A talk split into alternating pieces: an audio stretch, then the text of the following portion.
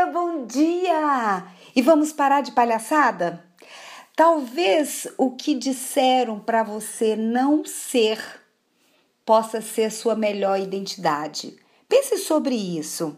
Eu ouvi e ouço de muitas pessoas, pessoas próximas, que eu sou muito espontânea e que eu falo demais.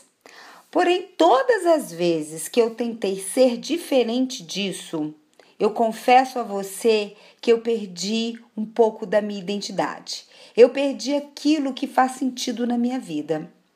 Se você hoje tem se sentido apático, parado, sem vontade das coisas, observe se você tem atendido mais as vozes externas do que a sua própria voz interior.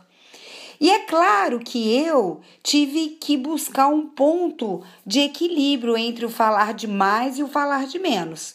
Porém, a minha essência, o meu talento, a minha habilidade, eu os reconheço nessa minha extroversão. E isso hoje faz muito sentido para mim. Então eu convido você a se observar mais, observar a si mesmo e o que ando dizendo sobre você. E lembre-se, se for para comparar, que compare você com você mesmo na sua melhor versão. Assuma verdadeiramente quem é você, porque nossa primeira missão nessa vida é ter coragem de ser quem é.